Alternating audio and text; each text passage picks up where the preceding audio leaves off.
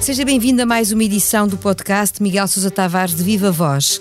Falamos esta semana da absoluta infâmia, as importantes conclusões da Comissão Independente liderada pelo pedopsiquiatra Pedro Streste sobre os abusos na Igreja são o mote da crónica semanal no Expresso e o ponto de partida para a nossa conversa. Vamos a isto, eu sou a Paula Santos.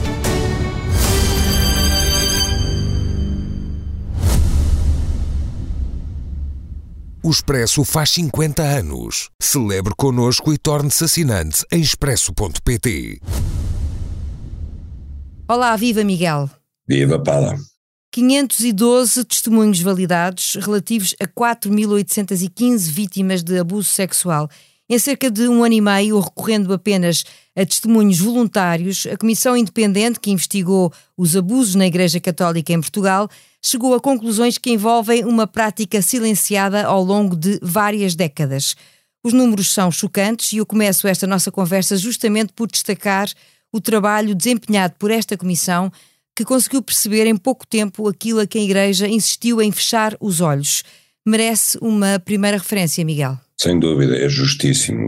Todos nós tínhamos a noção de que as coisas podiam ser muito feias mas também tínhamos ideia que seria muito difícil destapá-las. Estávamos, eh, para usar o título de um livro muito conhecido, Virgílio Ferreira, aliás, passado num seminário, estávamos perante uma manhã submersa. Tudo isto era um mundo submerso que parecia muito difícil no prazo curto que a Comissão teve para trabalhar trazer à superfície. E os números são, aliás a Comissão diz, uma parte ínfima daquilo que se suspeita ter acontecido, que a própria Comissão suspeita. E por isso 512 casos confirmados, 100 dos quais ainda ativos, 25 que ainda não prescreveram, enviados para o Ministério Público. 5 eh, mil de que há notícias, são de facto a ponta de um iceberg de uma montanha que esteve durante décadas abafada dentro da Igreja Católica. São números eh, tenebrosos, aterrorizadores, são gerações de miúdos que foram abusados, que foram confiados à guarda da, da Igreja, porque se pensava que a Igreja tinha um particular, eh, uma particular vocação para os educar e afinal foi o contrário que aconteceu. E agora temos todos os olhos postos na hierarquia da Igreja e é preciso ir para além do pedido de desculpas. Mas o Miguel não se mostra muito esperançado que assim seja. Quando fala numa resposta banal e burocrática da Conferência Episcopal, não lhe parece que é incontornável que se tirem consequências sérias? Paula, nós sabemos que eh, a Igreja de facto tomou a iniciativa de nomear uma comissão independente. Essa iniciativa foi de Dom José Ornelas, o presidente da Comissão Episcopal, mas nós sabemos que ele encontrou resistências por parte dos, dos outros bispos lá dentro. Sabemos que houve resistências de alguns bispos em trabalharem com a Comissão. Alguns não chegaram mesmo a dar resposta, não é? Sim, e basta lembrar as declarações do Bispo do Porto, quando disse que os abusos sexuais na Igreja uh, tinham tantas hipóteses de serem verdadeiros como um meteorito cair na cidade do Porto. E, portanto, por aí nós podemos avaliar até que ponto, e não só em Portugal, em, em, em todo, todo, todo o mundo da Igreja Católica, há uma resistência firme a avançar com isto e ir até às últimas consequências. Ou seja, aquilo que eu acho é que esta cultura de pedofilia dentro da Igreja Católica é uma coisa instalada desde há muito e há uma parte da Igreja que a desculpabiliza e há outra parte que não a desculpabilizando quer eh, passar uma esponja sobre isto. Eh, quer dizer, são coisas do passado, não vale a pena agora estar a levar roupa suja. Mas isso não implica que não se tomem uh, algumas consequências, nomeadamente há cerca de uma centena de padres ainda vivos e alguns no ativo que são visados nestas críticas. Como é que a Igreja vai conviver com a possibilidade de se manterem em funções? Paula, eu tenho uma posição talvez um bocado extrema. Eu acho que esta coisa de uh, César o que é de César, é Deus o que é de Deus, aqui, chegados a este ponto, não pode continuar assim. Ou seja, eu acho que o Estado tem não apenas o direito, mas a obrigação de meter o nariz nas coisas que se passam na Igreja quando elas implicam, nomeadamente com menores. E Indo ao concreto, eu acho que aquilo que se passa nos seminários, nos colégios geridos por, por sacerdotes, pela Igreja, etc., tem que ter vigilância do Estado. o Estado tem que vigiar o que se passa lá dentro. Não sei institucionalmente até que ponto é que o fará, em concreto, mas deve fazê-lo. Não deve continuar a confiar que tudo se passa na paz do Senhor. Uh, a expressão acho que é adequada, porque sabemos que não é assim. Sabemos que há padres no ativo e sabemos mais do que isso, como foi dito, aliás, pelo Pedro Streste e, e, e, é facto é que um pedófilo não tem cura. A pedofilia não é apenas um crime, é uma doença, é uma doença incurável. E, portanto, eles vão reincidir. E se, como se viu, há sempre quem acima deles na hierarquia esteja disposto a perdoar, a desconsiderar o crime, eles vão voltar ao crime. Portanto, o Estado tem que intervir, tem que intervir em defesa dos, dos menores, porque essa é uma incumbência que lhe cabe. Deve fazê-lo nas instituições que são públicas, que estão à sua guarda, e naquelas que estão à guarda da Igreja, porque a Igreja já provou que não é capaz de o fazer por si só. Só para fecharmos este tema, é por isso que quando o Miguel escreve que uh, o que aconteceu está para além da capacidade de perdão, não estará só a pensar na Igreja. Há legislação, por exemplo, que se calhar devia mudar para os, este tipo de crimes que envolvessem novos prazos e prazos esses que deviam ser alterados, a sua opinião. Paula, eu acho que a pedofilia é talvez para mim o pior crime que eu conheço, sinceramente. Eu acho pior que o homicídio. Eu acho que cada um de nós que é pai e que é mãe confrontado com uma situação em que o seu filho é vítima de um crime destes, eu acho que não só não é capaz de perdoar, como é, é muito difícil calar a revolta, a raiva, o desejo de de, de, fazer justiça, inclusive pelas próprias mães que, que um pai e, um, e, uma mãe têm em relação a uma situação destas. Eu acho que não apenas a legislação penal é branda nas sanções em relação ao crime de pedofilia, como a nossa jurisprudência, os nossos magistrados são demasiado brandos na condenação. Eu, a meu ver, não é apenas rever o prazo em que as vítimas de pedofilia se podem queixar dos crimes e da sua prescrição, é mais do que isso. É rever as penas, é rever uh, o acompanhamento pós-sancionatório dos pedófilos, porque, como eu disse, a pedofilia é uma doença sem cura. E muito há aqui então para refletir.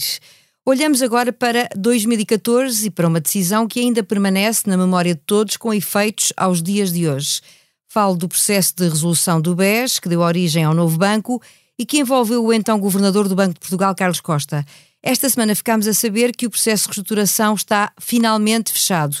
Mas está fechado muito tempo e muitos milhões depois, Miguel.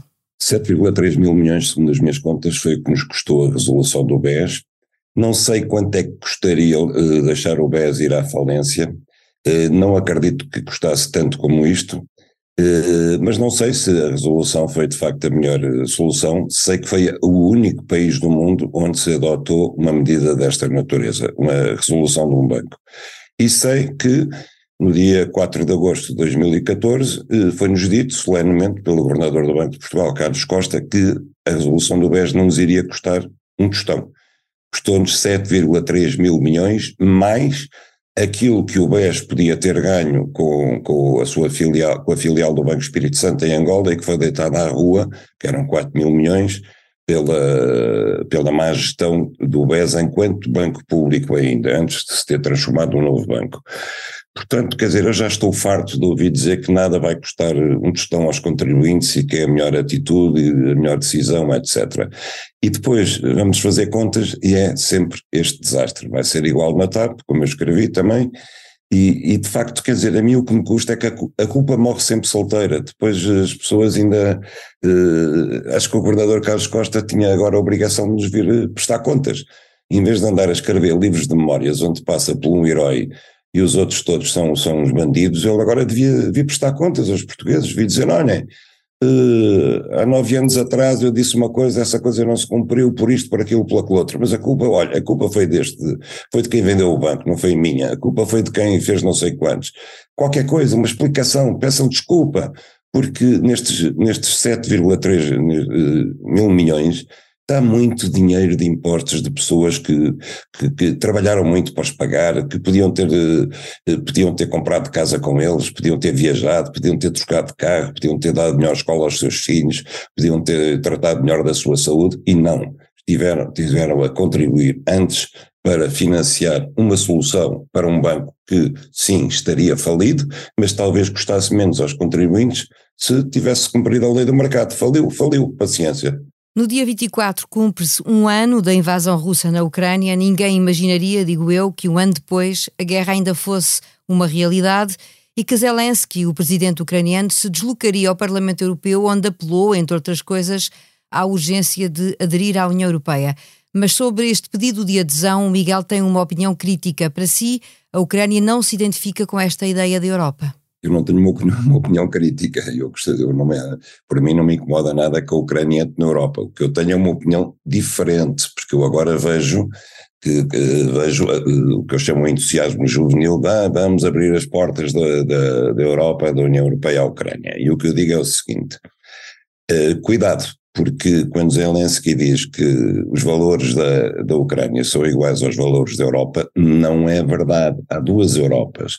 A Europa que, que, que, esteve na fundação da União Europeia, não só os seis países fundadores da antiga Comunidade Económica Europeia, mas depois os outros que aderiram, e que é uma Europa que de facto parte dos valores da tradição da, da, democracia de Atenas, da, são sociedades liberais, eh, ocidentais, as democracias liberais do Ocidente. E depois, quando se alarga a leste, entram, entra a Europa eslava e autocrática, que é uma Europa que não tem tradições de viver em liberdade, onde está a Rússia, onde está a Ucrânia e onde estão países que já estão dentro da União Europeia e que têm criado problemas exatamente por não aceitarem as regras da democracia liberal, nomeadamente a Polónia, nomeadamente a República Checa e nomeadamente a Hungria e a Ucrânia é igual a eles, eh, não tem diferenças. Portanto, nós, nós à medida que vamos abrindo as portas do, do, da União Europeia a países cuja matriz não é a democracia ocidental, nós vamos ter cada vez mais problemas dentro da União Europeia, mais divisões dentro da União Europeia e é cada vez mais difícil gerir a União Europeia como uma entidade política autónoma. E isso é no interesse de Putin. Isto para além de, do facto de a Ucrânia poder eh, ultrapassar no tempo e na rapidez outros países eh, que gostariam também de aderir, não é? Há essa questão ainda em cima da mesa. Bom, a Turquia está há 10 anos à espera de entrar na União Europeia. Eu pessoalmente acho que foi um erro não ter entrado na União Europeia há 10 anos atrás. A Turquia esteve-se a preparar antes de Erdogan, muito antes para entrar na União Europeia. Houve ali um momento em que a Turquia, quem fosse a Istambul, percebia que a Turquia era um país europeu, embora com grande parte de, com país asiático, mas em Istambul estava preparada, fez um grande esforço e depois a União Europeia bateu-lhe com a porta na cara e começou a engonhar e está a engonhar há anos com a entrada. Se por acaso a Ucrânia ultrapassar a Turquia, o que se vai passar não é que a Turquia vai continuar à espera, a Turquia vai passar a ser um inimigo declarado e militante da Europa, com a agravante de ser um país da NATO. Eu não sei como é que esse país, como é que esse problema vai poder ser gerido. Aguardemos então as cenas dos próximos capítulos e assim concluímos alguns dos temas em destaque na crónica semanal do Expresso. Seguimos para o improviso. A Procuradoria-Geral da República chama-lhe greve self-service, no parecer em que, a pedido do Ministério da Educação, analisou as novas formas de protesto dos professores convocadas pelo sindicato STOP.